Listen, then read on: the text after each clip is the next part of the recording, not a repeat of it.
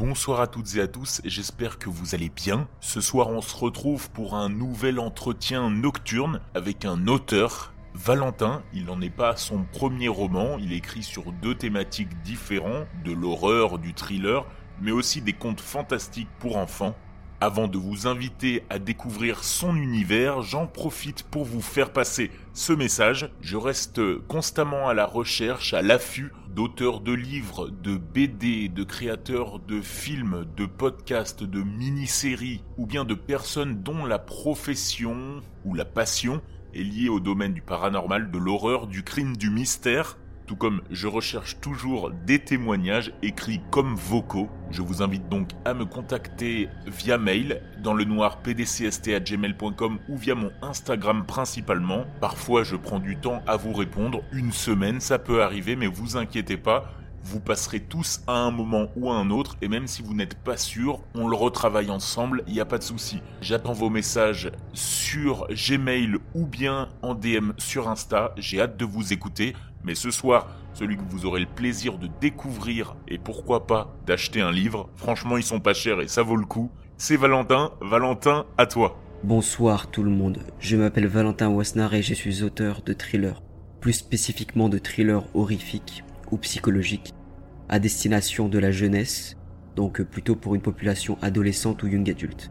Il faut savoir que ça fait à peu près 5 ans que j'écris. J'ai commencé à m'intéresser à la lecture, à l'écriture, à la littérature au sens général pendant mes études en BTS. Aujourd'hui j'ai 23 ans. C'est grâce à une prof de français qui m'a fait aimer la littérature que je me suis consacré pendant mes temps libres. Au début, j'étais plutôt orienté sur de la littérature fantastique, imaginaire. Et c'est pendant le confinement, euh, le premier confinement en 2020, que j'ai commencé à me consacrer et à m'intéresser davantage à l'écriture de thrillers. Aidé aussi, encouragé par mes proches, que je m'y suis consacré euh, et que j'ai délaissé l'écriture fantastique à côté. Aujourd'hui, nous allons parler d'une nouvelle que j'ai écrite et publiée il y a peu sur Amazon en format numérique qui s'intitule Son cri et le mien.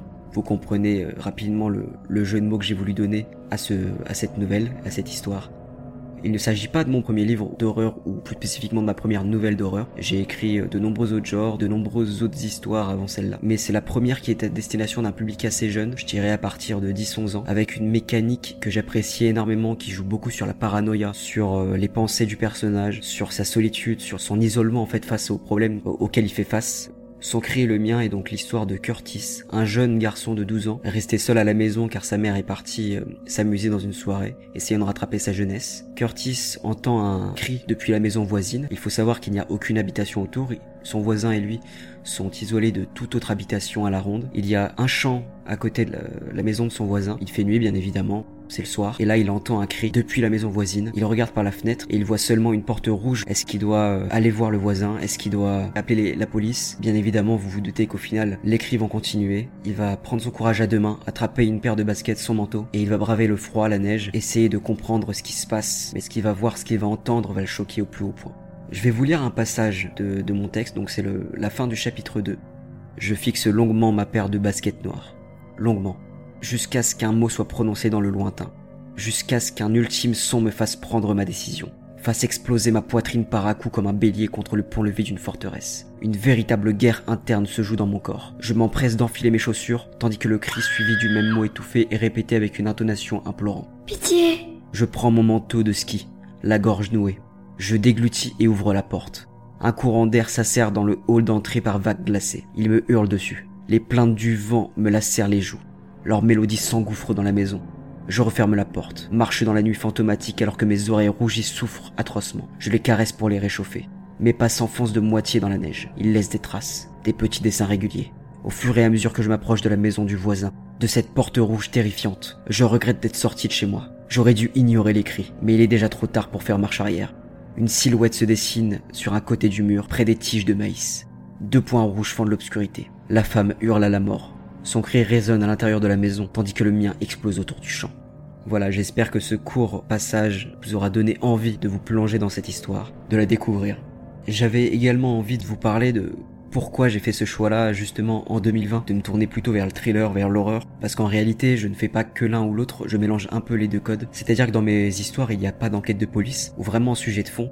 Mais c'est centré sur le suspense, la paranoïa, sur le donc la psychologie des personnages, sans être non plus dans, dans l'absurde. Je reste toujours dans un univers réaliste. Les, les zombies, les vampires, les créatures imaginaires ne font quasiment jamais partie de mes histoires. Et donc ce qui m'a donné envie de me tourner vers l'horreur, c'est pendant le confinement. J'ai eu euh, l'idée d'une nouvelle qui s'appelle Insomniac, qui est toujours disponible sur Amazon d'ailleurs. Et donc ce qui m'a donné envie de m'y tourner, c'est bien sûr les films. J'ai commencé à regarder mes premiers films d'horreur quand j'avais 13-14 euh, ans. Je me rappelle le premier, c'était euh, Souviens-toi l'été dernier 2. Oui, j'ai regardé le deuxième avant le premier, je sais, mais c'était ma belle-mère qui m'avait prêté ce DVD. Et je me rappelle ne pas avoir dormi de la nuit ensuite. Alors je remets dans le contexte, c'était mon premier film d'horreur. Depuis, je consomme régulièrement ce type de film d'horreur, notamment ce type de, de slasher. Halloween, même si Halloween, je trouve que c'est un peu trop gore pour moi, je préfère largement Scream. Voilà, ce type de contenu euh, aussi paranormal, euh, dans les paranormal activity, etc.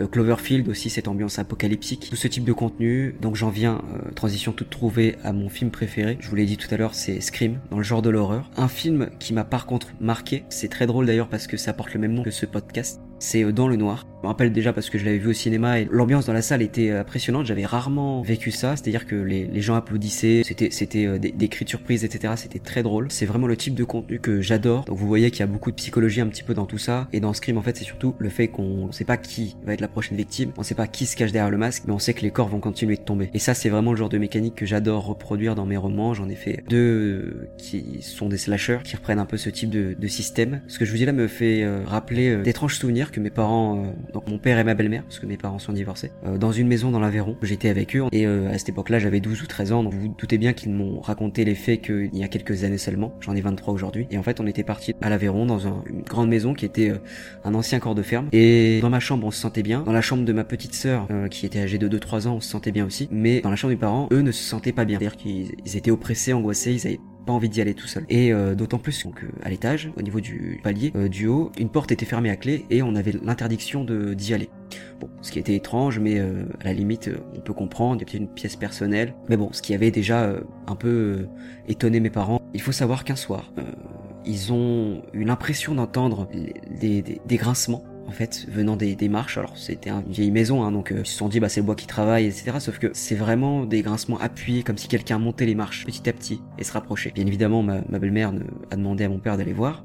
Mon père, aussi terrorisé, a pris son courage à deux mains pendant que ma sœur et moi nous dormions et euh, a pris une lampe torche et est descendu voir. C'est là qu'on on se rend compte euh, que les films d'horreur ne sont pas si euh, aberrants que ça. Mon père n'a pas allumé la lumière, exactement comme dans les films d'horreur. Bien sûr, il y avait personne, mais il avait l'impression d'entendre une sorte de soufflement derrière la porte fermée à clé. De là, il est remonté dans la chambre. Ils ont très peu dormi et nous avons écourté le voyage. Et le lendemain, le lendemain, nous sommes partis. Voilà pour l'histoire de mes parents. J'ai une deuxième anecdote à vous raconter, qui cette fois-ci se passe chez ma mère en Vendée, dans son auberge, qu'elle n'a plus aujourd'hui, mais à l'époque elle en tenait une. J'aidais le compagnon de ma mère en cuisine, qui lui euh, était cuisinier à l'époque, et euh, je nettoyais les assiettes, les couverts. Alors il faut savoir que je ne suis pas très grand, je fais à peu près 1m65, et au-dessus de moi, à environ 1m80, il y avait euh, une étagère avec bah, plein de boîtes et il y avait un seau au milieu. Donc je me tourne pour discuter, pour rigoler avec le compagnon de ma mère. Et là, d'un seul coup, pendant que je nettoyais les couverts, le seau est projeté. il fait 3 mètres dans la cuisine. Alors là, euh, silence entre le, compagnon de ma mère et moi-même. On finit par en rigoler et, se dire qu'il était compressé, etc. Quand le compagnon de ma mère replace le seau, il rentre parfaitement. Aucun, aucune compression qui aurait pu justifier cette projection euh, assez fulgurante du, du seau. Et c'est là que je me suis dit, il y a un problème. Mais je ne saurais jamais ce qui s'est réellement passé ce jour-là. Et donc, la première anecdote que je vous ai racontée euh, sur la maison dans l'Aveyron avec mon père et ma belle-mère a fait l'objet justement d'une d'une novella